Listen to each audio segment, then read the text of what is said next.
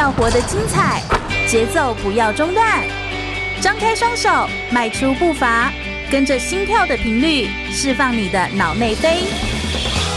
我是全玉，每周日下午一点，空中全运会，运动零极限。全国广播 FM 一零六空中全运会，我是全玉，每周日下午一点到三点，在空中给你轻松好玩的运动讯息，还有体育圈内的大小事情。好，大家好，来到了空中全运会的节目现场，我是全玉。我们今天特别邀请到了一位，我觉得真的非常佩服的一个人哦。他呢挑战了大概一百四十趟，超过一百四十趟登五岭，骑自行车登五岭这件事情，我觉得光是想到这件事情，我都觉得已经难以呼吸了，更何况。他自己本身呢，还挑战过法国的一千两百公里赛、北海道的一千两百公里赛、横越欧洲的四千公里赛、横越美国的四千两百公里赛，跟纵贯欧洲的四千五百公里赛。我觉得这一位选手真的是太特别了。他专门就是在呃挑战长途的，然后是自行车的，然后是耐力的比赛的台湾第一人，在台湾的自行车界，大家会把他称呼为山神。让我们先热烈掌声来欢迎王胜志耶！欢迎胜志，哎，全宇你好，是的，胜志帮我们简单自我介绍一下你自己好不好？嗯、呃，其实我透过骑自行车这个活动，嗯，那我是从二零零五年开始骑脚踏车的，是，但我因为我是之前本来是跑步出来的，对，那因为扁平足，所以每次都是跑到超过三十公里之后，膝盖就开始很不舒服。哦，OK，那因为。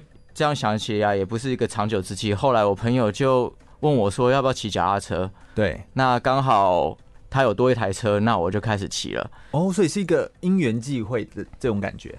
对，因缘际会。哦，OK。然后后来骑了之后，你就比你的朋友骑的还厉害，骑了还久。对，因为朋友还有在骑吗？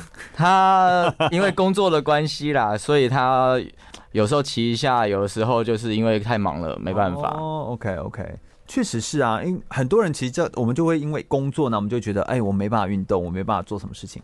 不过我觉得对你来说，你后来出社会之后，你还是都维持继续有骑车这个习惯，对不对？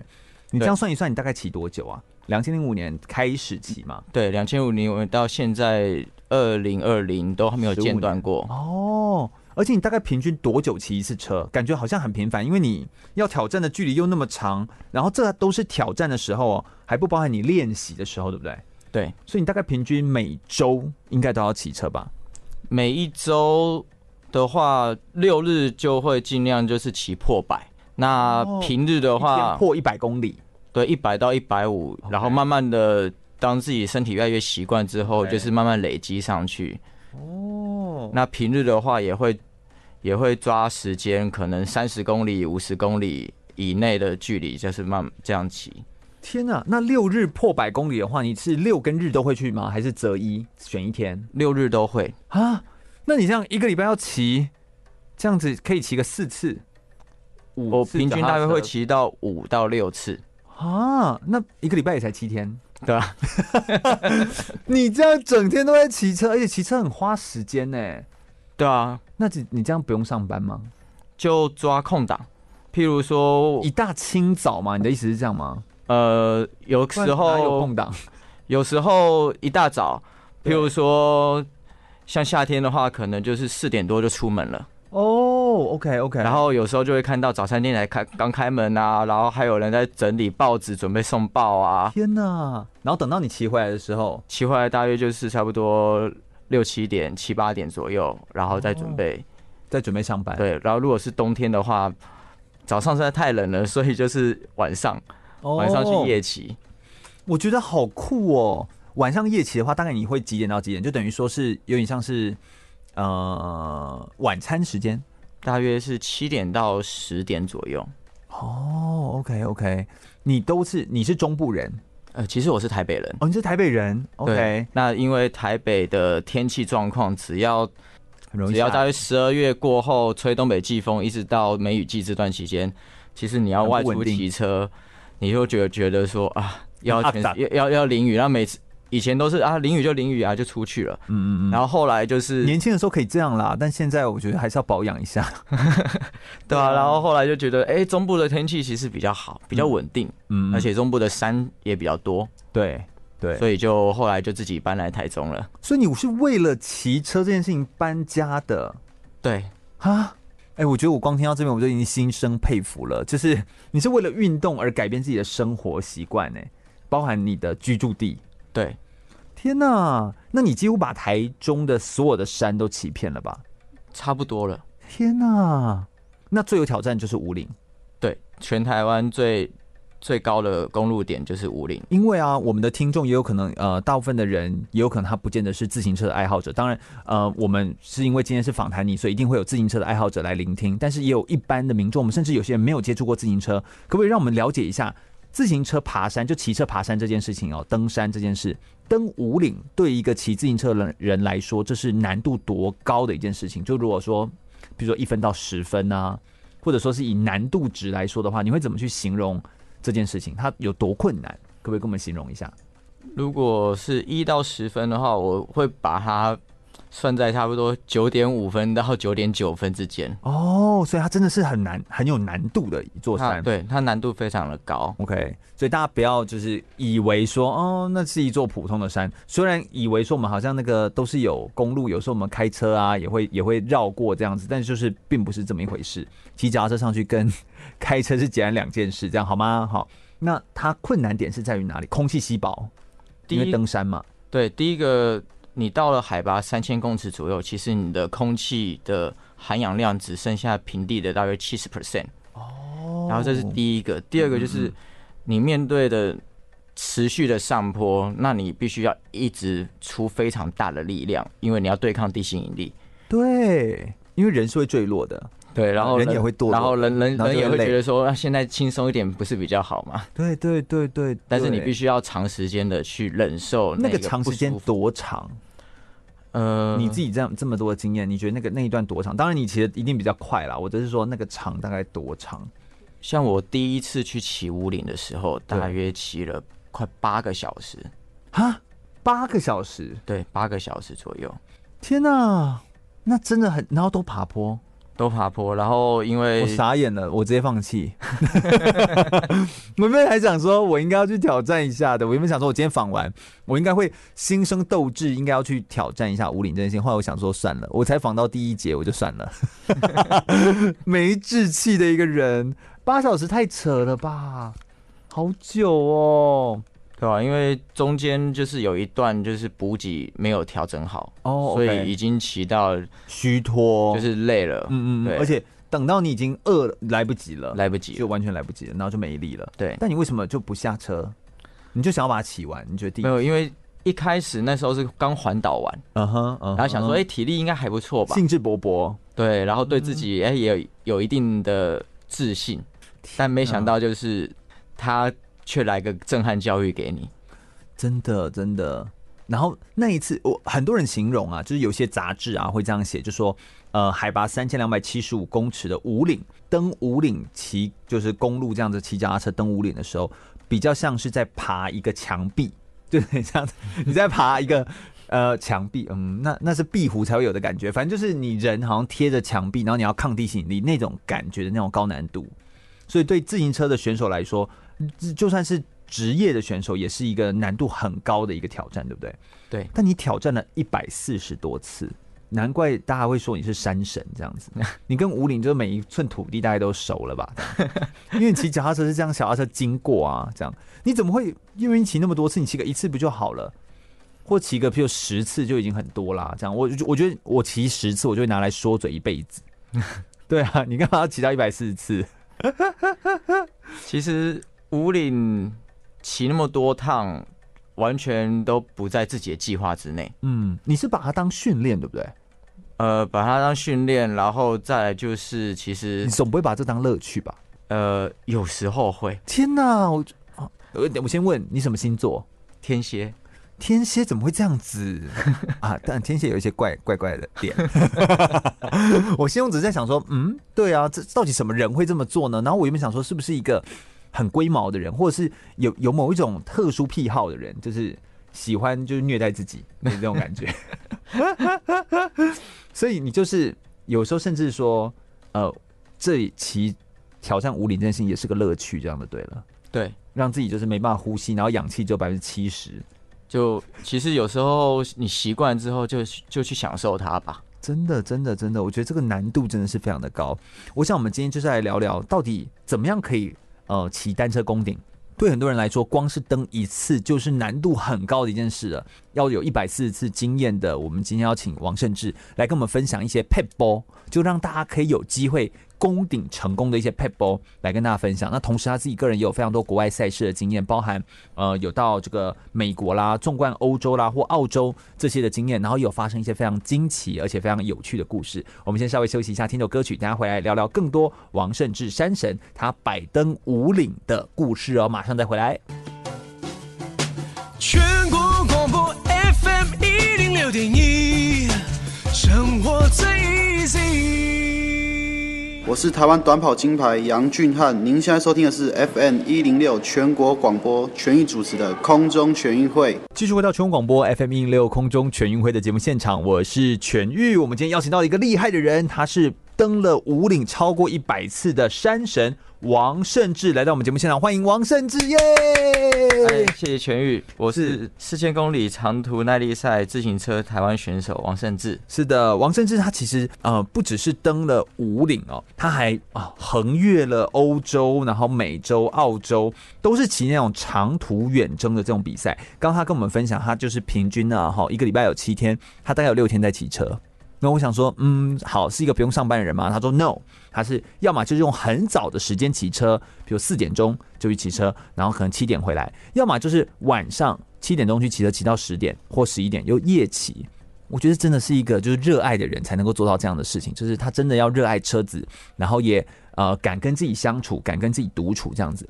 我想我们现在要来问一个很关键的问题，我觉得对于爱骑车的人来说，一定是个重要的问题：能够登上五岭啊，横越澳洲、美国。纵贯欧洲，到底需要具备什么样的能力？因为我觉得这不单单只是一个说呃很很爱骑脚踏车，然后或脚踏车买很好，然后骑很快就可以了。这个到底是有没有什么撇步可以帮我们登上五岭啊？可不可以请甚至给我们来介绍几个一些你的很关键的撇步？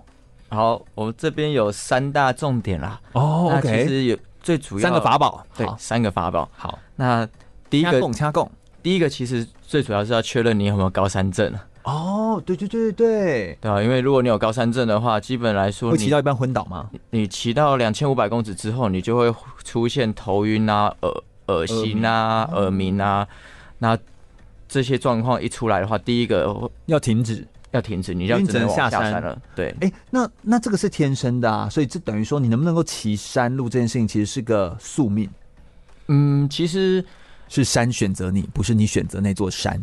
但是其实有时候很好玩哦，就是你本来是没有高山症的人，但是因为你太疲劳了，哦，那也会耳鸣。你有可能因为身体状况不好，你也会引发高山症。哎，所以所以把自己身体照顾好，我觉得是一个很重要的点。OK OK OK，我了解我了解。但是确实高山症这件事情，它比较不是说吃药就可以治的，就是你只能下山。对，所以。等于说，哎，首先先评估这件事情，这是第一个要点啊、呃。不过这一点好像也不是我们说努力就可以。不过让自己身体顾好这件事情其实是重要的，对，就不要让自己的身体过于疲劳或过于疲惫。OK，那第二个撇步是什么？第二个就是心肺功能，因为到了海拔两千五百、三千公尺以上的高山的话，嗯、其实空气的含氧量大约只剩下平地的七十 percent 了。那这个时候啊，你还要在做骑脚踏车运动这件事情哦，超喘，其实你的呼吸会变得很困难。嗯，那这个时候已经不是大口吸气的问题，是你没办法转换，是这样吗？对，就是你那，你吸到气，但是你那个气不够。哦，对，里面的氧，然后你也没办法再吸更多了。对，那那怎么办？其呃，像我以前是透过跑步，嗯，那跑步它可以让你的心肺功能变得更好。等一下，老师，我问题，你平常就要骑车，一个礼拜骑六天，然后你还要再跑步，那请问你什么时候跑步？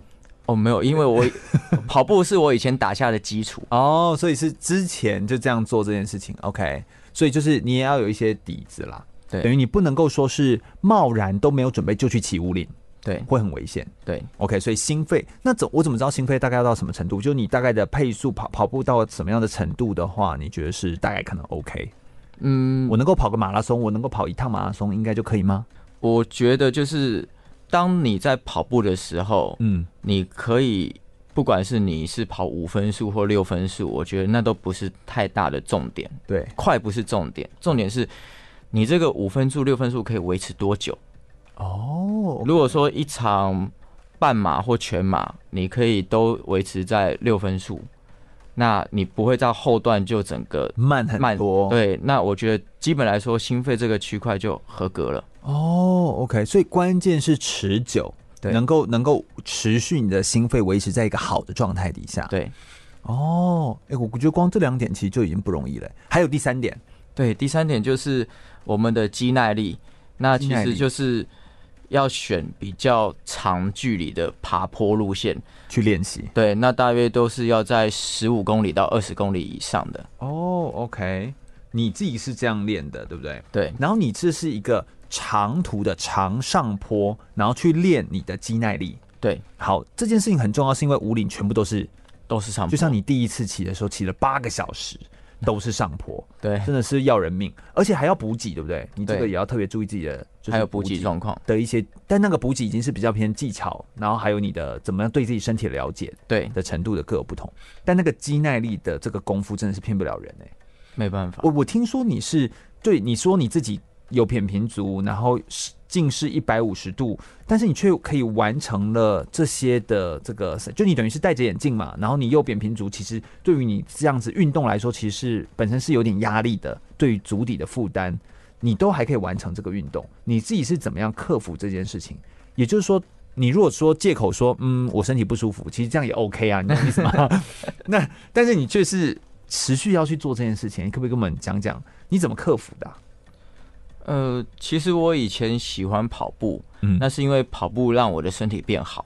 哦，因为小时候住台北，只要台北冬天大约十五六度，我不管穿的衣服多厚，我嘴唇都是发紫的。哦，然后后来开始跑步啊，跟同学打打闹闹。你说有点像是就是体质不好那种感觉，然后凉心啊，现在暖，就是身体本身是冷底的那种。对对对，OK，然后。因为跑步，所以让我身体慢慢变好，所以我后来开始觉得，哎、欸，跑步对我来说是一个非常有帮助的。但当时我不知道我扁平足，然后我是那时候去当兵的，当兵，每个男生当兵都要经过体检这一关。对对。然后我体检的时候，我就被验到是有扁平足，然后又有近视，但是他们还是给我加增体位，故意的啦，就让你当啊，管你，对吧？然后就一抽签，哎，也还。就真的中了海军陆战队，天哪！所以在里面其实过得非常的辛苦，因为你的体位基本来说都是不是在他们的合格标准之内。哦，OK。那尤其是扁平足，你跑不远，但你要站不久。嗯嗯嗯嗯嗯。对，然后但是因为我以前有在跑步，所以我有把我的底底子练出来，然后小腿肌肉很壮。嗯嗯嗯。所以刚开始跑的时候，大队长还问我说。你要不要来我们两期征收大队？然后说报告长官，我 我扁平足。他说扁平足有有跑那么久的吗？有跑那么快的吗？我没看过。然后然后我就把鞋子脱下来给长官看，那些长官说：“哎呀，好喜哦。”对啊，我觉得真的是有时候真的是哈，我觉得你就是比较特别啦，就你有点是刻意的去挑战这件事情，然后人就你知道人总是有那个弹性跟那个韧性在，然后总是有。总是有那个潜能，我觉得就可以被激发出来这样子。不过你那么有动力去挑战武岭这件事情，我真的是真的很好奇哎，你怎么有那么大的、那么高昂的斗志或动力，继续在运动这件事情上面？你都不会，譬如说被浇熄热情，或是觉得累吗？或觉得哇，算了，我今天放过这一天那种感觉？嗯，想要偷懒的感觉当然是有啦。嗯，但是而且你又没有为了什么，你懂吗？你又不是说我为了奖杯，为了奖金。但你就是仍然继续哎，纵使你现在觉得我想要偷懒一下，但你还是会觉得不，我想要。为什么？那个动力哪里来？那个意义感对你而言是什么？嗯，其实我觉得有时候觉得就是想要去玩不一样的东西，嗯哼，然后想要去做不一样的事情。我曾经有朋友跟我说，就是你选择了一条不一样的道路在那边走，那跟大家都不一样。那你能够走这条路持续到现在非常不简单，嗯，你必须要舍弃很多东西，对，但是相对来说你也得到了一些别人没有的，别人没有的，嗯嗯，对，那最主要是自己想要去做这件事情，然后当你很想去做的时候，其实我的心会很痒，嗯，会想要一直就想好，会一直去牵挂这件事情，然后你就会想要一直去做，就是想把它做好。对，嗯，这很像是我有一个，反正就是我有一个学长啊，就是詹君志老师阿志啊，他其实也跟我分享过。他之前听过一场演讲，是叫做林盘耸老师，他分享过一段故事哦，很久很久以前了。他其实就是说，如果你今天拿着一个水杯，然后拿着一个水杯喝水，我们每个人都拿水杯喝水嘛，这没什么了不起。但如果可以拿着水杯拿一个小时，别人就觉得，嗯，你这个人是不是怪怪的哦？你如果拿着水杯就都就是拿拿好它，然后一天一夜这样子，就是二十四个小时这样，别人就说你这个人是不是疯了？你再拿着这个水杯拿着。可能就是一个简单的水杯，但你拿了三天三夜，拿了一个礼拜，别人就觉得这个人真的是太奇怪了，大家都会笑你，或者说会耻笑你，或甚至会怀疑你在做什么。但如果你可以拿着这个水杯这样子拿一个月，或拿了三个月、一年，你就有机会进到博物馆，就别人就会一直问说：“请问你怎么样可以这么坚持拿着水杯？”我的意思就是说，这件事情它不是说它有没有意义你才坚持，而是你坚持了这件事情就会变得有意义。就是因为你持续的一直在做一件事情，然后你你赋予它意义，所以如果你现在看不到意义，那代表你还没有走到最后。所以我觉得这其实是一个很，我就说可以从你身上看到，你不是为了什么去争取这件事情。很多的选手，我大部分来访谈选手都是呃国家级的选手、奥运级的选手。有些人其实还是会为了家里的生计，所以他是为了奖金，他要为了呃帮助家人，或为了有某些其他的目标。但其实我看到你就是没有。就你比较是一个，我就想要，然后我的想要是来自于我的，我就想玩玩看不一样的东西，我就好奇，我就想要挑战不同的事情，然后我做了，我想把它做好，我觉得就是这样子。我倒觉得这也是一个很持续性的呃动力。以动力来说，我觉得说不定对你而言比较是内在的动机，就那是一个更深层的，然后是一个自我要求的一个动机。就是我觉得这也是一件非常好的事情，甚至他自己身上还有还有非常非常多的精彩的故事。我们等一下就要来聊聊的东西是，除了五岭之外，他还有很多国外赛车经验。在国外其实有几个很印象深刻经验，甚至你有差点死在澳洲，然后长距离然后没有支援的一些极限挑战赛的经验。那些经验到底发生了什么事情？我们稍微休息一下，等下来聊聊更多，甚至在国外的赛事经验哦。马上再回来。我是奥运柔道选手杜凯文，你现在收听的是全国广播 FM 一零六。全运主持的空中全运会，继续回到全国广播 FM 一六空中全运会的节目现场，我是全玉。我们今天邀请到的是百登五岭挑战者，他是山神王胜志，来到我们节目现场，跟大家分享非常多在登山、骑车、骑自行车挑战这种长途远征的耐力赛。的台湾的这个知名的选手王胜志，他还跟我们分享他自己个人的赛事经验哦。他其实是长途单车耐力赛的台湾第一人，他攀登过非常非常多的高山，并且哦，他是把台湾大概中部的高山，嗯，还是全台湾的高山，几乎都快要爬完了吧。反正他就爬了非常多的山。那他个人在二零一五年法国有一千两百公里的挑战赛，二零一六年到了北海道一千两百公里的公路，呃，就是挑战赛。二零一七年，他又去横越澳洲四千公里的比赛，骑脚踏车哦。二零一八年，他横越美国四千两百公里的比赛，然后二零一九年，纵贯欧洲四千五百公里的比赛，怎么越来越长啊？然后二零二零年，他完成了一百四十次的武岭的攻顶。他是跟我说，他每次会去骑武岭，在初期哦，他就是每环完岛一次，就去骑一次武岭。所以这样算起来，他也环岛超过一百次，是这样子吗？甚至对，环岛也破百了。好像这样子的人真的是有点夸张，就是一个说，嗯，我环完岛之后，我就去骑个五岭八，这样就听起来好像这是一个很简单的一件事情。But 这其实是一个非常不容易的一件事。所以他在这一段过程当中，到底有哪些国外赛事很特别的经历？可不可以来跟我们分享一下，在澳洲跟在美国的这些赛事的经历啊？跟我们分享一下好吗？好，呃，二零一七年去澳洲。其实那是我第三次出国挑战长距离的，嗯，嗯，但是算是有点经验了，对，算是有点经验。但是毕竟之前是一千两百公里，现在一次跳到四千公里，好像跳的关卡跳了跳上去打怪打打的太大一点。对呀，而且你是不只是三倍，也，是快要三倍多，对的这个你知道，突然间跳越级越级比赛越级挑战，所以难度很高。对，因为那个时候其实澳洲人生地不熟。你是第一次去澳洲吧？第一次去。对，所有的比赛我都是第一次到那边，去到那个国家。对，你等于要熟悉啊！你要提早多久去啊？呃、欸，我其实我提早大约一个礼拜到，okay. 那我是去适应时差、气候啊，嗯嗯、然后加上就是澳洲有个好处就是我们台湾有很多的人都有去那边 working holiday，嗯嗯嗯，所以我有些朋友他们一知道我要去做这件事情的时候，他们都会跟我讲一些他们在澳洲碰到哪些事情，然后要注意什么事情。哦、OK OK，对。所以当时在去澳洲之前，他们就唯一两个叫我特别小心是：第一个要小心野生动物，嗯；第二个是要小心他们所谓有有一个卡车叫 road train，嗯，然后它总长是三百哎三十六点五公尺长，非常的六点五公尺哎、欸，对，这么长的卡车，对，然后因为它几乎会看不到你，第一个它速度开的非常快，因为他们的洲际公路大约限速大约就是一百。哦，而且他那么大台的车开一百，其实说实在真的是、那个、对脚踏车来说，那个风压很大。对对对对对，okay、而且国外他们没有所谓的路肩。对对对，然后我们台湾很好，就是还有路肩，但他们没有，所以所以他等于会跟你，就你骑在他旁边，你会被他被他应该没办法骑在他旁边吧？没办法，会被他吸进去吧？有可能，好恐怖哦！所以当时他们这样轰隆隆的大车这样子会把人碾碾成泥巴吧？呃，就跟袋鼠一样，对，会跟袋鼠下场一样，哎，好恐怖哦。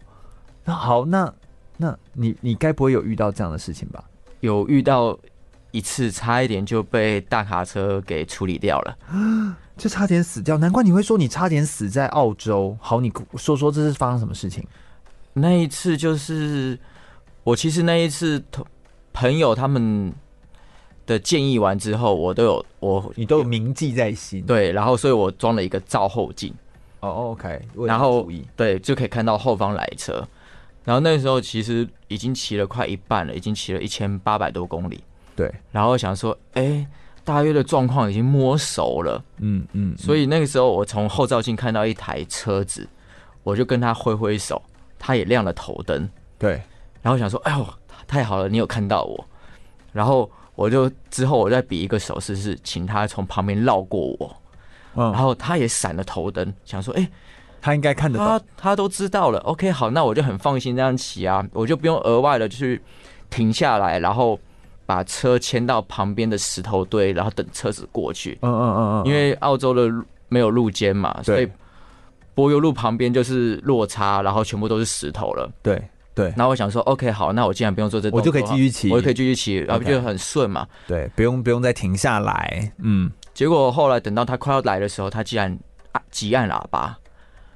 哦，然后，我盯当下的，他就那个那么大台车吗？是那种大台的？不是，就是我们有点像看变形金刚那种柯博文，然后大约是两大台，大约是两台柯博文的长度。嗯，我的天哪！然后，所以他当他。按按喇叭，而且是拉按的不是那种叭叭那种，就是好像跟你打招呼的，对，他大按那种的，我整个心凉了。然后我那时候当下第一个想就是我一定要往旁边赶快闪，对对。但是因为速度有落差，而且速度没有减下来，所以一落一一下去的时候都是石头，所以就打滑，我就整个人摔出去了。对，然后摔出去之后，我的右手掌大约裂开，大约。一公分长啊！因为碰插到石头上，是不是？对啊，所以那个时候，那个时候非常的痛。然后，但是你自己还要把那个石头挑出来。哦，我的天哪！对，然后，然后，但是最重要的是会觉得说啊，我才骑到一半，我就要回家了嘛。嗯嗯嗯。而且，不过好险没有被车子，你知道，就是没有被车子，那个真的很恐怖哦。我觉得在国外，尤其人生不地不熟哦。我还有一个问题，像你们这种长途的这种比赛，嗯，就没有什么保姆车这种东西吧？没有，就没有人可以保护你哎，没有。而且你你如果又刚好在一个譬如说失去讯号的地方，那你死掉的话，就没有人知道哎，没有人知道啊？那你干嘛要去挑战这种事情？好好吓人哦！就觉得没有去过啊，然后想要去看看呐、啊。就有点像是以前的探险家吧，就对你没有去，好像就觉得你少没有没有做到这件事情，好像就觉得少了一个什么。对，哦，我的天哪，我的天哪！所以那时候所有的装备都要自己带啊，然后碰到任何事情都要自己去处理。嗯，所以那你后来有完成吗？后来有完成，比预计的计划还提早了一天完成。哦，OK OK，太强了，太强了。所以就是还是有办法做到这件事情，真的就是凭着你的这个毅力，然后去把它完成。对，你后来好像在美国也有，后来有了这个经验之后，你就在挑战再更长一点点四千两百英里的比赛，横越美国。横越美国是从哪里到哪里啊？他是从美国西岸的 Oregon 的那个 Astoria 这个海港城市，嗯哼，然后要骑到美东的那个维吉尼亚州的约克镇 Yorktown 啊，约克镇，我这根本就是真的就是一个横贯呢。那个都是我们在呃，就是呃，不是有一些旅游的行程是东西横贯美国的时候是要去看那个大峡谷啊，就是有时候是为了这一趟黄石公园，对对对对对，才会去横贯。你骑脚踏车，对，我快傻眼了！快告诉我们，这一件事情有多么的精彩？你有看到一些什么特别让人印象深刻的事情？嗯，那个时候我们是二零一八年的六月二号从美西出发，对，那真的记得很清楚哎、欸，对，因为印象非常深刻。然后呢，我们中间必须要翻过科罗拉多州，那边也刚好是落基山脉，对对的地方，然后。我们那时候翻过落基山脉之后，进到美国中部。你怎么听起来好像就是我，好像就是我在家里面，就是哦，我翻过我经过我的早餐店之后，我就会走到学校那种感觉。我翻过落基山脉之后，我会来到美国中。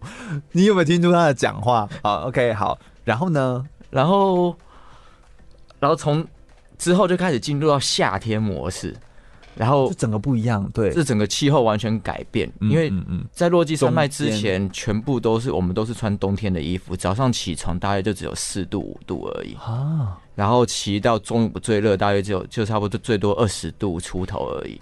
天哪！但是一翻过落基山脉之后，猪羊变色，我们每一天迎来的温度都是四十多度，然后而且在中部堪萨斯那边，我们要骑一千公里。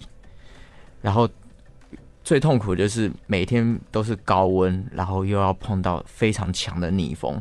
我那时候车子本来的装备加起来大约快二十公斤，嗯，我这样骑骑的时候速度根本快不起来，大约时速最多就大约骑十七，就已经是极限了。天哪，那个风真的是强到就是你每一天都会想要想要掉头就走。天呐！而且怎么又刚好是一个，就是跟他逆向。如果跟他顺向多好，对啊，就是每每次一转弯就想说，哇，又要开奖了，就啊都是逆风，要不然就是侧风，从来都没有顺风过，从来都没有顺风过。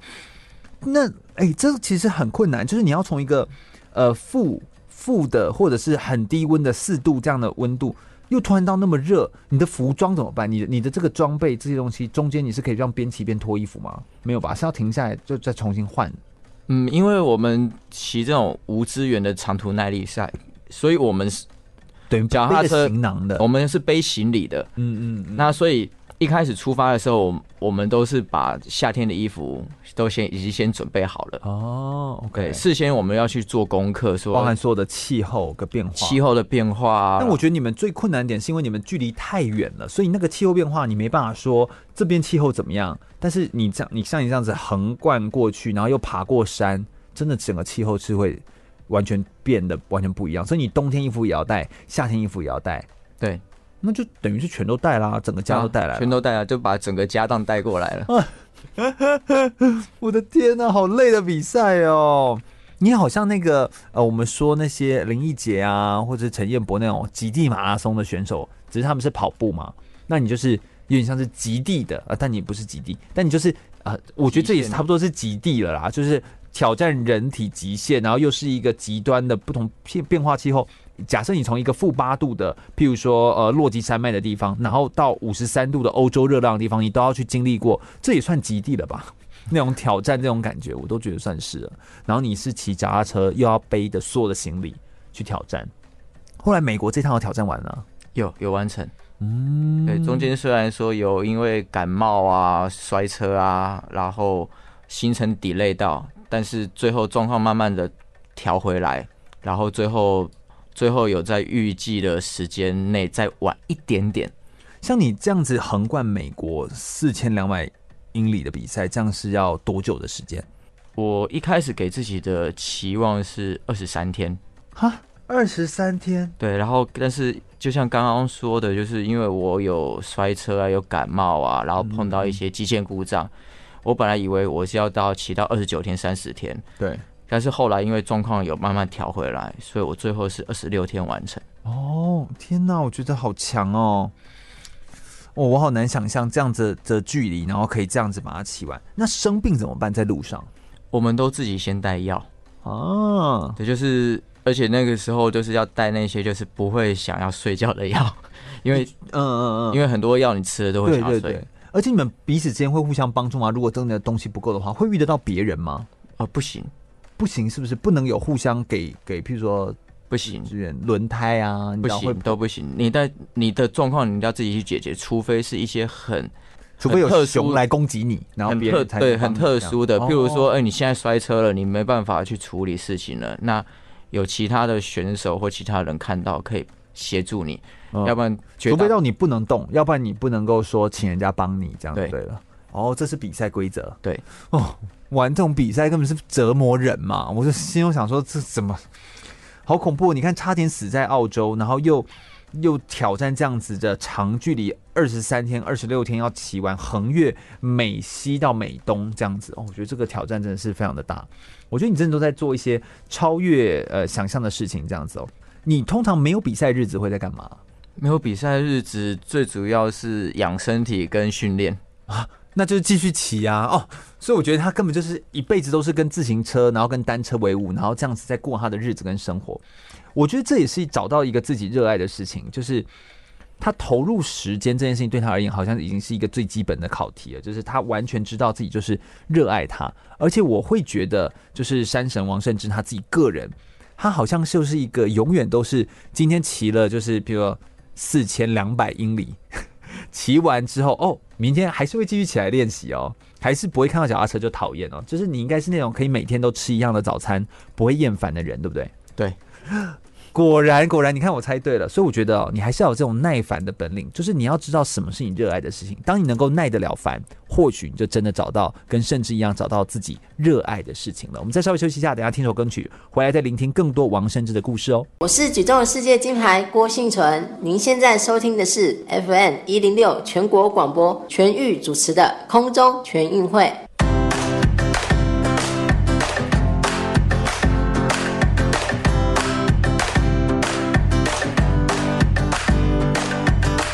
继续回到全国广播 FM 一六空中全运会的节目现场，我是全玉。我们今天特别邀请到的是挑战四千公里长途耐力赛的厉害的选手，同时他不只是挑战了五岭哦，而且他还挑战了法国、北海道、澳洲、美国。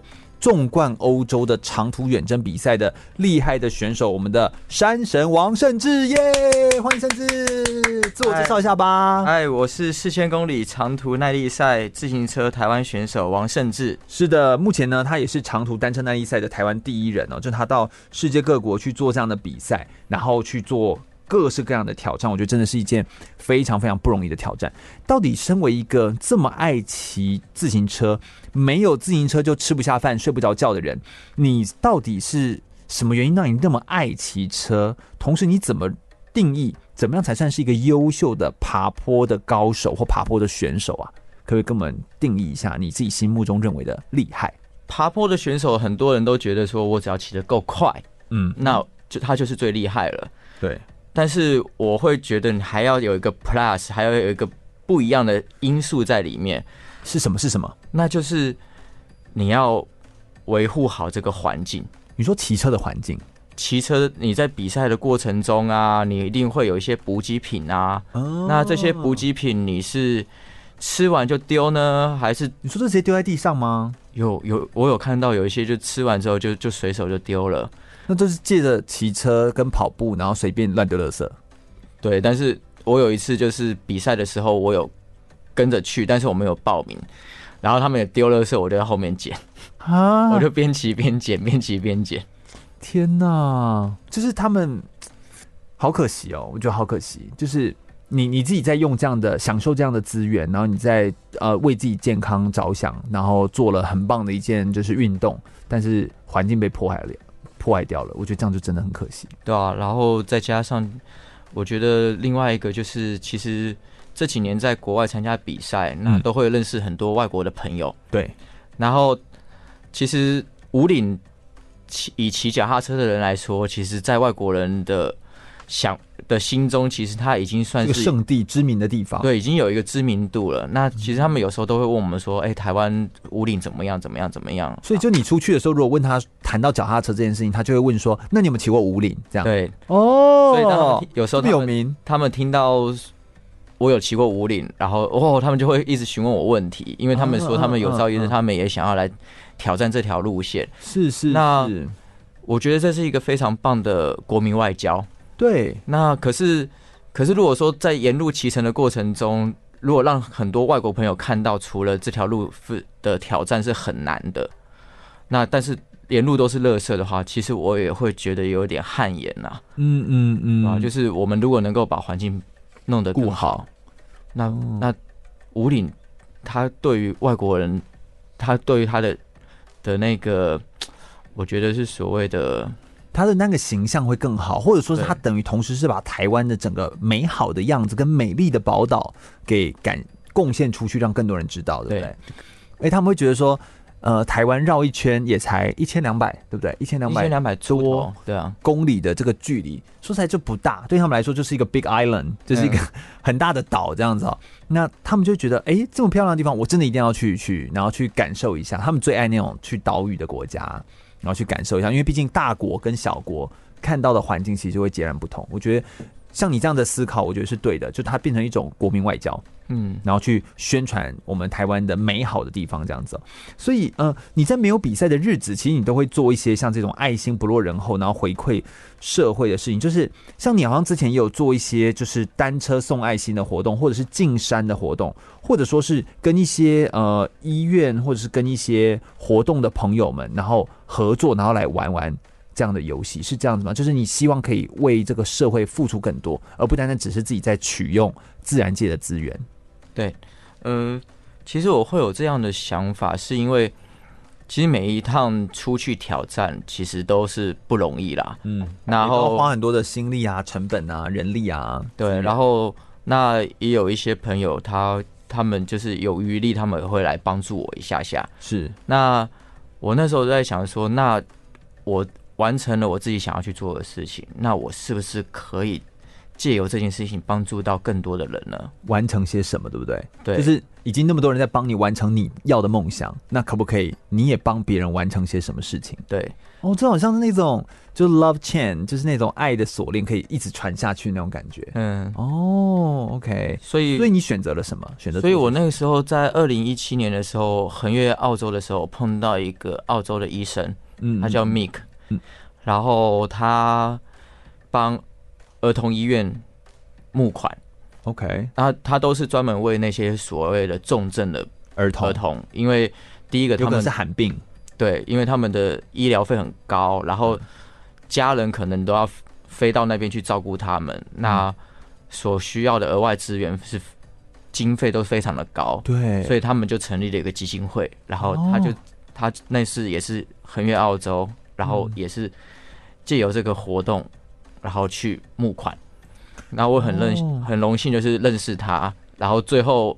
最后一天我要离开澳洲的时候，我特别去墨尔本找他，嗯，然后我跟他说：“I'm sorry，我只有我现在只剩下十块钱澳币，然后我，但是我我我愿意把这十块钱澳币捐出来，嗯嗯嗯，然后给那个基金会，然后他非常的开心，他说这是一个很大笔的金额，然后我当时我觉得说。”只是十块钱啊，折合台币也顶多两百多台币而已啊。嗯嗯嗯。为什么他会说这是一个笔非常大的金额？对啊，为什么？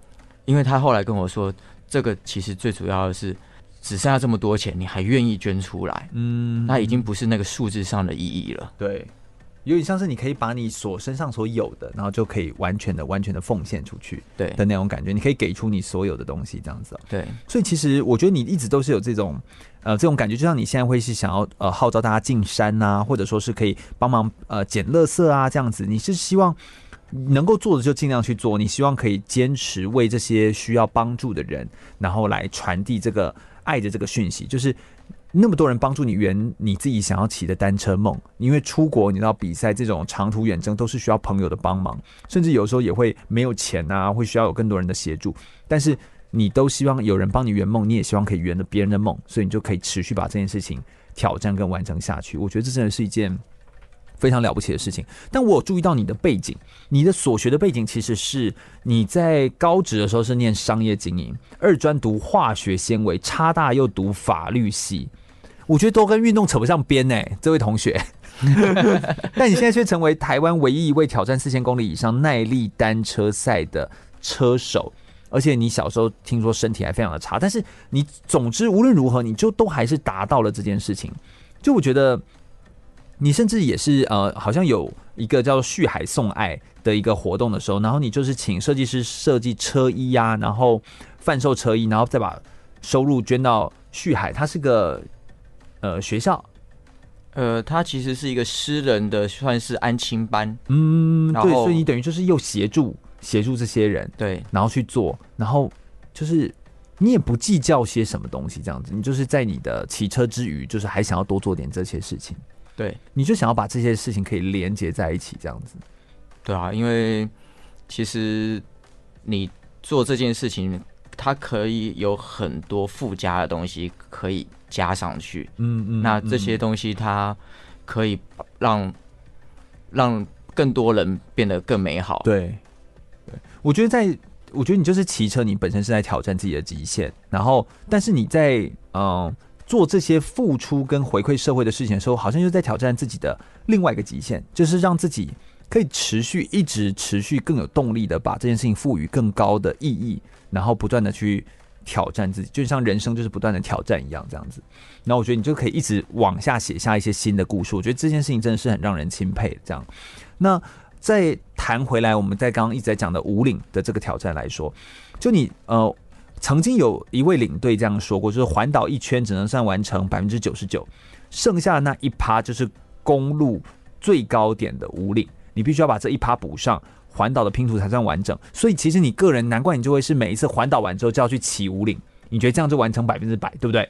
对，哦，你真是一个有个人的某种。洁癖的坚持的人呢？我觉得你真的是一个很特别的人。这样子，你第一百次的骑乘，跟你第一次骑上五菱，你觉得现在有什么不同的感觉？嗯，第一次会觉得好像完成了人生一个高峰的感觉。对对。那后来骑第一百次，我会觉得好像有点当初的。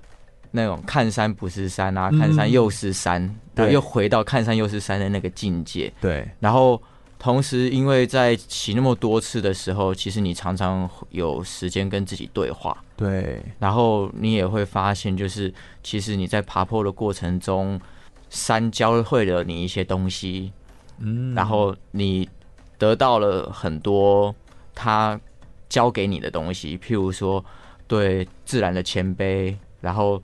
对于自己坚持再坚持的那种毅力的考验，嗯，对，我觉得就是土地就是我们的母亲啊，然后大自然它其实就是有非常非常多可以教导我们的事情。我觉得你可以从骑车这件事情上面看到不一样的眼界，就是见山又是山，见山还是山，这样子不断堆叠上去的这个眼界，我觉得真的很不一样。哎，不过我想问一些数据，第一次骑上五岭八个小时啊，第一百次的时候呢？第一百次速度时间是会变短吗？还是那个距离因为本来就那么长？嗯，其实第一百次我给自己的挑战非常的大，就是那时候在骑一个所谓的超级六百公里的认证。哦，那是什么？那个那个是一个六，那是一场六百公里，但是你必须要在六十小时之内完成。哦。那它的路线是从花莲的新城那边出发。他一开始呢，他就是从泰鲁阁上到大庾岭，但是他没有直接上五岭，他就右转往了骊山、宜兰，然后又上了，听了就觉得累，又上了北横，然后又走罗马公路到了关西，然后台山线下来之后进了南庄，然后爬了仙山，然后到了台中之后，然后到了我们我们的主场，嗯嗯，然后就爬了赤坎顶一三六之后下滑，然后到了普里，然后最后一座山，那才是武岭。我的天呐，他故意的，这个赛事故意的。所以你那个时候是为了挑战这件事情，所以你要在六十小时内对完成这件事情。哦，我的天哪！所以我那一次骑五岭，其实我花了六个小时多才骑上去。哦，然后而且因为那场赛事也是一个无资源的比赛，所以你必须要带所有的装备。Oh my god！我的天哪！我觉得你就是不断在挑战，跟写下自己的历史这样子。但我觉得。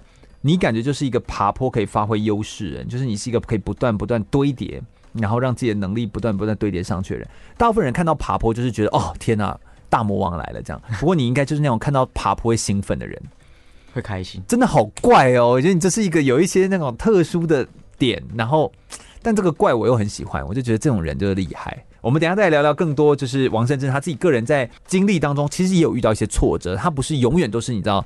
就是永远都是看到这么多的灿灿烂阳光，他还是有遇到挫折，但他遇到挫折的时候，又是怎么样来面对，跟怎么样来处理遇到的这些困难跟挑战呢？马上再回来哟。我是黑脚舞团团长小豪，您现在收听的是 FM 一零六全国广播，由全域主持的空中全运会。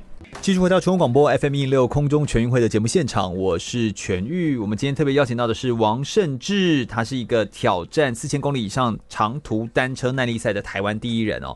非常励志的故事，而且本身呢，就是又非常热爱的大自然。然后，我觉得他有独特的个性、独特的性格，所以他才能够一直坚持做自己热爱的事情。然后，就算是每天骑车都已经骑了好几公里，然后今天刚骑完，假设啊，他刚骑完那个比赛，可能四千两百公里的挑战赛之后，回到家休息一个晚上，隔天仍然可以开开心心再牵着脚踏车，再继续出去骑车。我觉得他大概就是一个这种。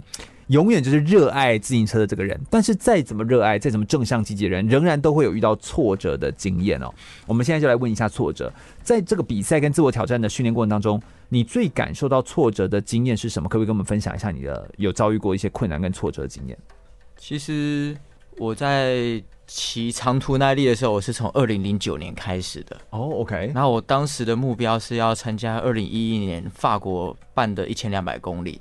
那这个比赛它是每四年才办一次，就跟奥运一样，奥运的感觉。嗯嗯，对。然后，所以我这三年我都不断的训练，因为为了这一次啊，对吧、啊？这也就只有这一次。嗯。然后，但是我在二零一一年的出发前的大约两个月左右，嗯嗯嗯，我训练的时候受伤了啊。然后那时候什么伤？那个伤什么内容啊？那个时候一开始本来是右。右大腿内侧的膝盖不舒服，对。然后我那时候本来去医院看，然后医医生跟我说，哦，那就是给我一些肌肉松弛剂啊、止疼药啊，嗯嗯。然后就我吃到第二天，我走路的时候，我发现我右腿、右脚根本是定住，完全不能动，就是神经没办法控制你的脚动，就是没办法动它，完全没办法。然后我、哦、我那时候我那时候左脚我还可以前后移动，但是我右脚瘫痪吗？就感觉好像自己的脚不管。不是，已经不是你自己小中风，对，类似那种感觉。然后我那时候吓到，但是然后这种状况大概会维持了差不多快二三十秒。嗯，然后当下我药都没有继续吃了，我马上就是赶快去看医生，看医生。对，然后医生听完我的训练，我一年大约那个时候大约一年是骑两万五千公里啊，你比我的摩托车还多吧？我的台 一年要骑两万五千公里哦，好，所以他，okay. 所以他那时候。听完之后，马上就帮我照了核磁共振 MRI，然后后来就等检验报告出来之后，才发现全原来我右脚内侧的韧带有撕裂伤啊！那怎么会没有感觉出来啊？太常在骑了，所以那是疲劳性撕裂吗？还是疲劳性的韧带的那种？有可能是疲劳性的哦，因为对啊，怎么不然怎么可能会这样？不知道。对，然后当时就很天人交战，因为剩下两个月就要。不到就要出国了，那医生跟你说要休个半年这样啊？医生说你这个状况最少要休半年，然后，然后我说如果说我休两个月去骑的话，O 不 OK？他说，呃，他如果真的断的话就没救了。他他只天哪，他只这样跟我讲，对，他在吓你，不是吓你啊，他在警告你。对，然后我那时候就是下了一个非常沉重的决定，就是我放弃二零一一年的比赛。啊，你放弃了准备三年的比赛？对。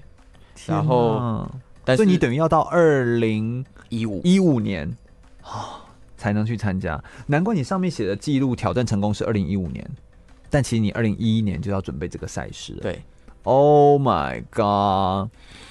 天哪！那后来好险，你在四年过后顺利去挑战法国，对，也是人生第一次挑战这样级别的赛事，对，也是第一次出国骑那么长距离的。嗯，它是一千两百公里，你必须要在九十个小时之内完成。天，九十个小时哎、欸！对，然后我们都在山里面走，所以都是丘陵地，然后爬升的话，大概都是一万一千多公尺。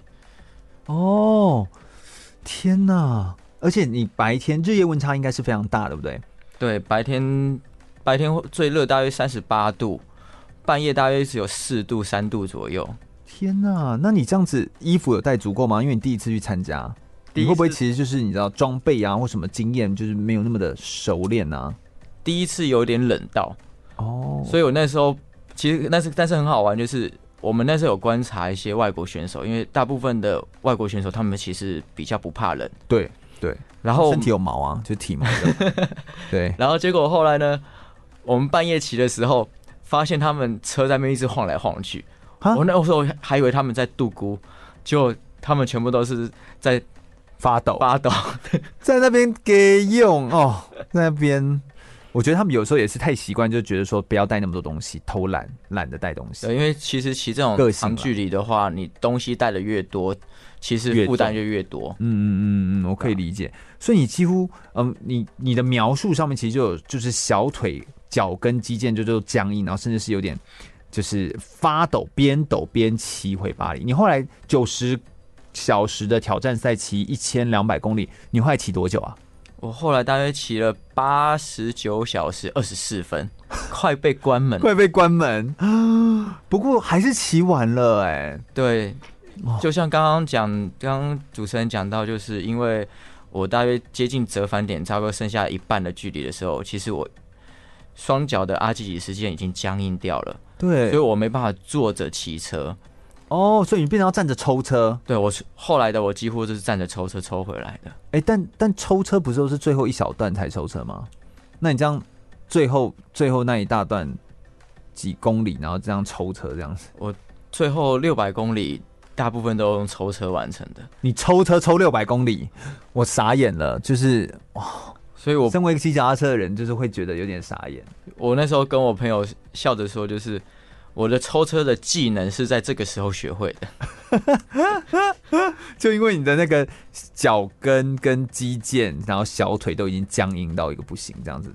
天气太冷了啦，我觉得还是要照顾自己的身体。但我觉得你真的是一个经历过各种风雨，然后都可以去都可以去克服这样子。哎，但是我觉得骑车长途的车真的会很无聊。你都怎么跟自己对话？你都讲什么？你会讲什么话跟自己说？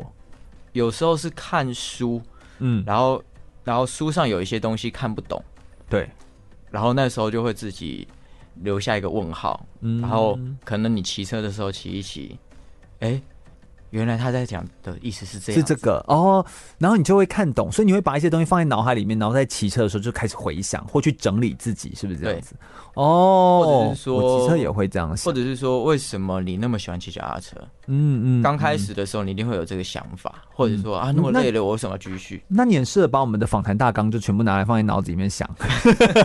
我我们访谈大纲问超多问题，但我觉得就是哎、欸、很适合，像你里面有写到一些你自己个人很喜欢的句子，就你的价。直观，就你觉得要玩就要去玩最大的，或者说是如果你真心想要做一件事，你的内心就会驱使你克服所有的困困难去完成这件事情。好像这些都是你自己个人很激励你自己的话，哎，为什么这些话那么激励你？因为其实我的求学过程中，从商科，然后化化学，然后一直到法律，嗯嗯对，其实我一直在找所谓的我喜欢的是什么，对。但是这是一辈子的功课啊，很多人都是这样的。对，然后但是我很开心的是，我在念书的时候，我找到了法律是我很喜欢的东西，嗯、因为因为其实我常常运动，会跟自己对话，会去会去一直是去想事情。你该不会在想法条吧？没有没有没没那么无聊，但是我会去想说，为什么法条？没有，我觉得你什么事情都有可能发生。呃，我现在都要问一下，我会觉得说，为什么法条要这么这么定？你就在想法条啊，有时候是这样子啊，有时候啊，但是不一定是每每一天嘛，对对对对。然后，但是也因为法律的训练，所以我想事情会想的比较比较严谨，路比较严谨。嗯嗯，确实是，我觉得这可能也有差。对，然后所以在骑车的过程中，可以让可以抽丝剥茧，找到自己跟认识自己。嗯，我觉得认识自己哦，这是一辈子的功课。其实你只有认识你自己，你就永远不会失去。我觉得这其实是一个非常真实的道理。这样子哦，我觉得在生命当中，就是呃，你自己个人也是相信，就持续的累积就能够创造奇迹，没有累积就不会有奇迹。所以呃，要怎么样可以让自己持续的累积呢？持续的去做呢？其实就是要不断的探寻啊，不断的问啊，不断的反复的思考啊，然后在这段经历当中，让自己可以不断的沉浸在其中，你才会真正知道当中的奥义在哪里，而不是呃，就是你知道摸一下，或者说是呃看个两下，或者是觉得哎，我听人家这样说过，我就大概知道骑脚踏车是怎么一回事。我听人家讲过，或我骑过一次，我就觉得我会了。其实我觉得都不是如此，我觉得你就是一个要不断不断的深入去探究它，然后挖得更深，你才会能够走到。更深层的，然后去了解一件事情，我觉得这大概就是非常根本的一个道理，这样子哦。啊，我觉得甚至的故事非常的多，那我们还有非常多的需要来谈的话题，包含还有北海道的经历，以及横贯纵贯欧洲的一些经历。不过我们等下最后一节节目内容的时候来谈谈这件事情，同时我们再来谈谈他如何来挑战自己的生涯规划，以及他怎么看待身为一个自行车选手，或者是过去也在带很多环岛的赛事的一个选手，你自己个人怎么样看待自己的生涯跟未来呢？稍微休息一下，听首歌曲，马上再回来哟。我是跆拳道奥运金牌，也是陈怡安手工皂创办人陈怡安。您现在收听的是 FM 一零六全国广播，由全域主持的空中全运会。全国广播 FM 一零六空中全运会，我是全域。我们今天邀请到的是山神王胜志来到我们节目现场。胜志这个名字真的非常好记，就是胜志哈。就是非常好记的那个圣旨，那所以呃，我觉得这一次跟大家分享了这么多他在挑战这个一百四十趟的五岭登五岭这件事情，自行车以及他横越澳洲、美国、纵贯欧洲、法国的这些经历，我觉得都是刻骨铭心。那他做的这些挑战，其实不为了什么，他就是想要挑战这件事情，他就是想要不断的突破自己，想要创下一些自己个人的记录，想要。呃，挑战自我这样子。不过在挑战过程当中，一定会有一些困难跟挫折。刚刚他就跟我们分享一些他所遇到的一些困难跟挫折的事情，而且他如何去克服这些障碍。接下来我们来问一下，面对像这样子的呃长距离的长途远征的这类的运动哦，尤其又是自行车这种重复性那么高，最容易受的运动伤害是什么？你自己身上有一些伤吗？嗯，有啊，我的背跟腰。都有一些旧伤在，嗯，还有我们刚刚有讲到一个受伤的是膝盖，对不对？对对，所以说你有去照 MRI 核磁共振这样子，然后就韧带这样子，对。那这些其实都是比较是累积式疲劳式才造成的吗？对，因为因为你的训练量很大很。对啊，像去年我记得我骑脚踏车就骑了三万多公里啊，对，比之前还要再长一些。天哪，你都比我就是摩托车的量真的来的更多，好夸张哦。所以你这个呃每天这样子的持续性，然后呃这样去做，那当然会造成一些负担。不过那是因为你是一个选手，然后你在做这样的挑战，更何况你在比赛的时候根本没办法停下来嘛。你会为了时间上面睡眠可能也没办法那么的充足，就是要赶快上路了。对，那比赛当中了哈，那个可能二十几天那段时间的时候，但是你平时可不可以跟我们分享一些你的撇步？你要怎么保养你的身体？就我觉得这点应该对我们来说就会非常有帮助。就你是怎么样保养你的身体？纵使你在那么高强的训练，而且你一个礼拜七天你要练六天的这种状态之下，你如何保养你的身体？可不可以给我们三个就简单三个小小的配波？可不可以给我们一些建议？嗯，我这边大约整理出三个最主要的方法啦。对，对你来说，你觉得最重要的？啊，第一个一定是拉筋，然后让你身体能够放松一点。啊，我最讨厌拉筋啦！你知道跑完步啊，做完任何运动啊，然后我自己骑那个铁人三项，你最讨厌就是拉筋，因为真的很痛，然后你也会觉得很久，而且要拉多久，对不对？静态拉伸你要这样子拉，你都拉多久？大约快半小时。对啊，哦，你就是运动完你就觉得好想大吃，然后就超饿。你会边拉边吃东西吗？应该不是吧？不会，是拉完才对啊。所以，但但是有时候我会先拉筋，可能前补一点点小东西，先补一点点，因为刚对，因为真的很饿，对吧？哦，好了，还是要拉筋了。对，你看我就是一个就是骨子很硬的人，就是 没有那么多的伸展。为什么你觉得拉筋那么重要？呃，其实身体有很多的就是你在骑车的时候，你必须要去伸展你的身体。嗯嗯嗯。那如果说你身体筋不够软的话，其实它会变得很僵硬。嗯。然后它变变得很僵硬的话，其实你就会有很多的动作做不好，做不好。哦。没办法到位。难怪，所以就是也有人会说，骑脚踏车的时候，如果你的筋太硬，或当然那个另外又是核心哈什么的问题，就是你会没办法趴。或者是你的身体的弯曲的弧度，或腿大腿的后侧什么之类的，就是好像都会卡住，就比较卡。对啊，就是你在踩踏的时候不流畅，角度啊就会有点不一样。嗯，那角度不一样的话，就会影响到你肌肉施力的方式。对对，然后你或者你会用别的肌肉去代偿，然后导致你就是其他地方酸、其他地方痛，或其他地方过度负荷。嗯，哦，所以保养身体第一步，运动后一定要拉筋。做伸展非常重要，三十分钟以上。我真的是在讲给我自己听哎。好，那第二个呢？你觉得保养身体，就你自己这么长时间运动，第二个 pebble 是什么？第二个其实我会觉得是循序渐进的训练。OK，渐进式的科学化的训练。好，怎么说？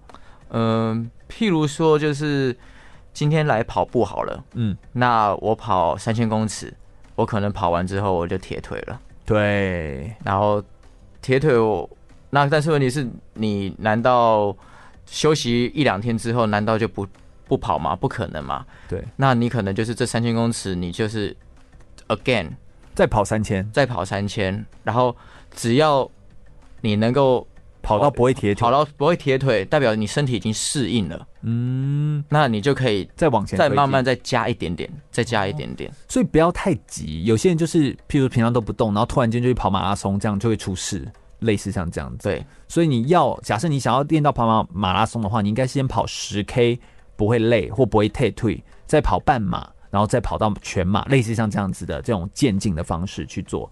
跑步是这样，自行车练习也是这样子。对，渐进式的训练才是比较符合科学的，从就是少到多嘛，然后慢慢的累加上去。嗯，渐进确实是一个保养身体的方法。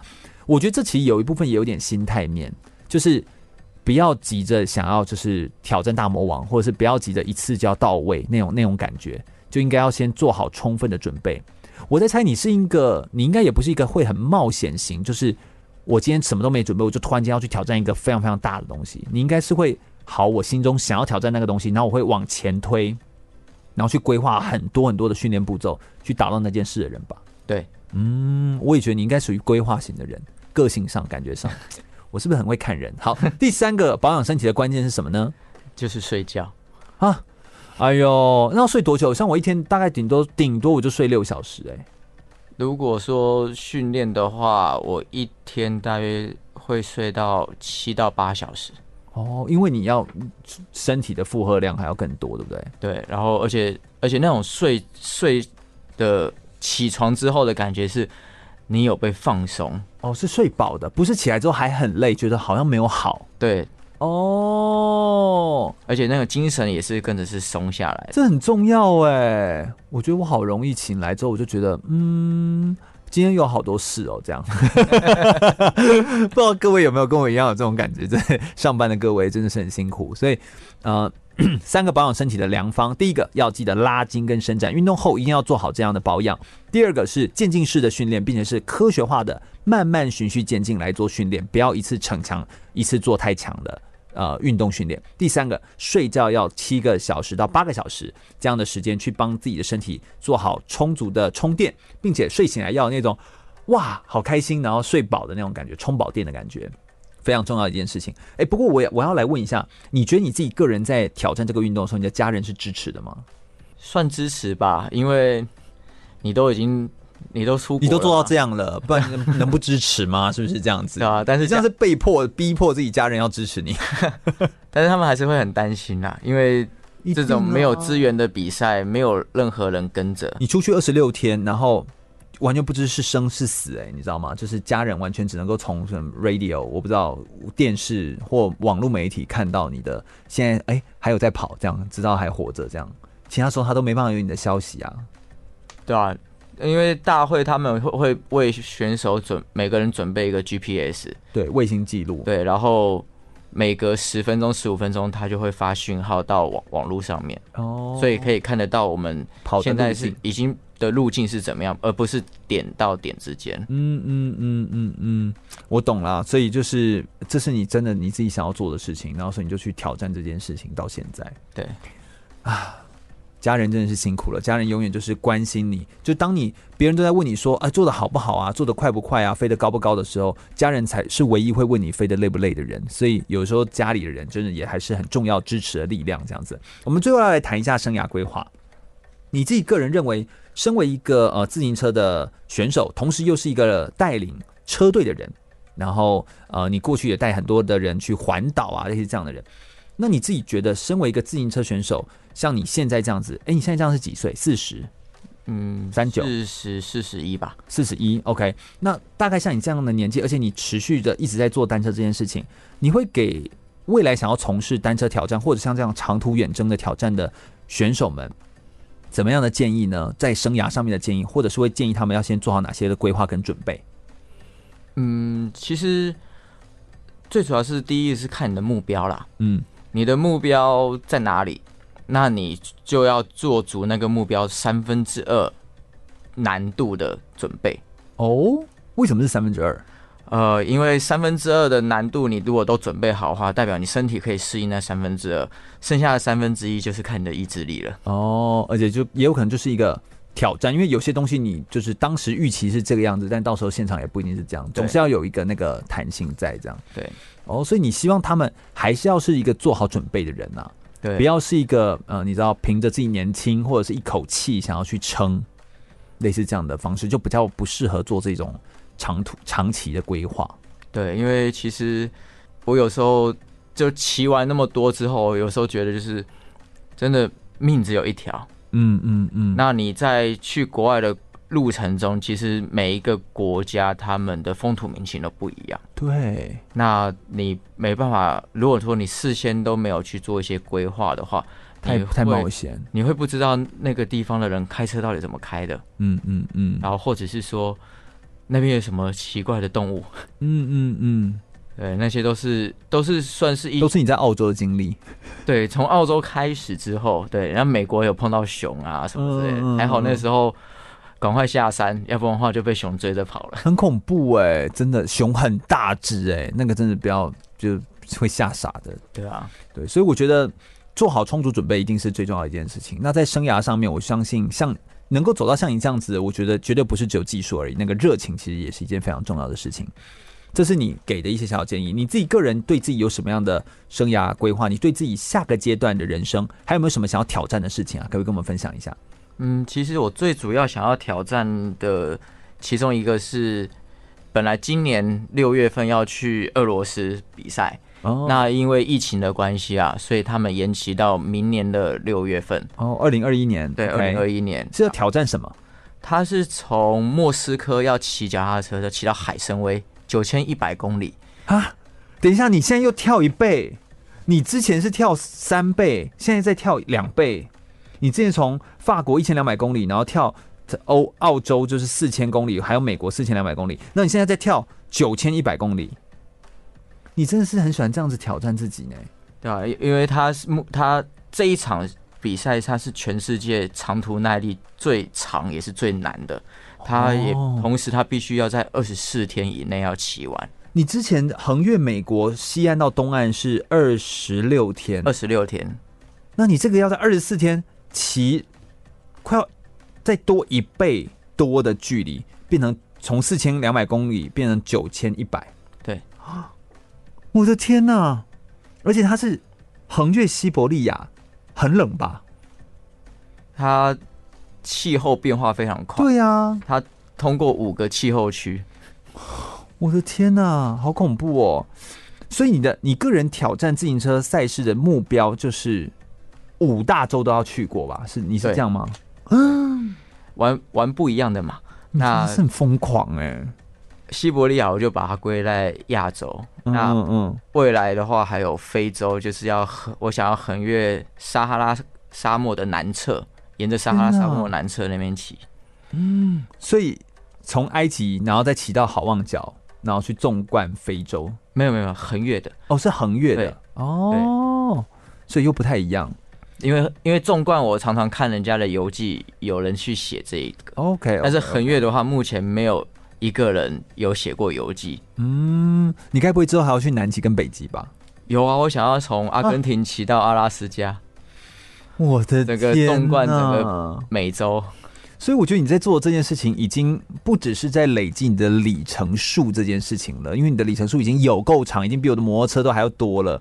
你的关键其实是创造独一无二的人生的轨迹，我觉得这才是你在追求的一件事情。哎，我觉得你已经是一个非常非常奇迹的事情，就很像你自己的座名所写的，就是人生没有就是奇迹，都只有累积，你就是不断在累积跟写下自己的故事跟生命。我觉得今天这样访谈你，就让我觉得。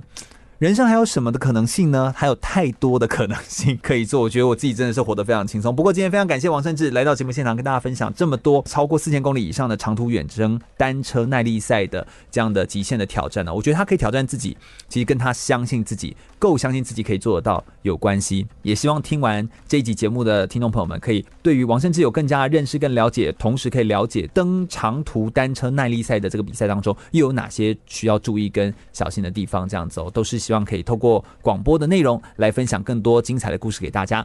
如果大家对空中全会的节目内容有兴趣的话，欢迎可以上脸书来搜寻“空中全运会”，注意“全”是一个草这个安全的“全”哦。空中全运会，我们下周见喽，拜拜，拜拜。